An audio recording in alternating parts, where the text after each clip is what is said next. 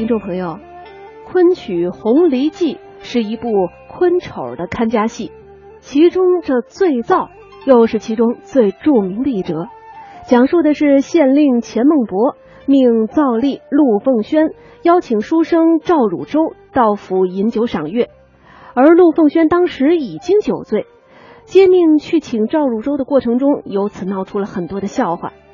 这出戏环绕一个“醉”字儿做了很多文章。全场角色赋予的城市动作，包括步伐、眼神、念白等等，都要展现出人物的醉态。因此，唱念做表并重，对丑角演员的要求非常高。下面我们就来欣赏著名的昆曲丑角表演艺术家刘义隆在《红梨记·醉造》中的精彩演唱。奉老爷之命，实则王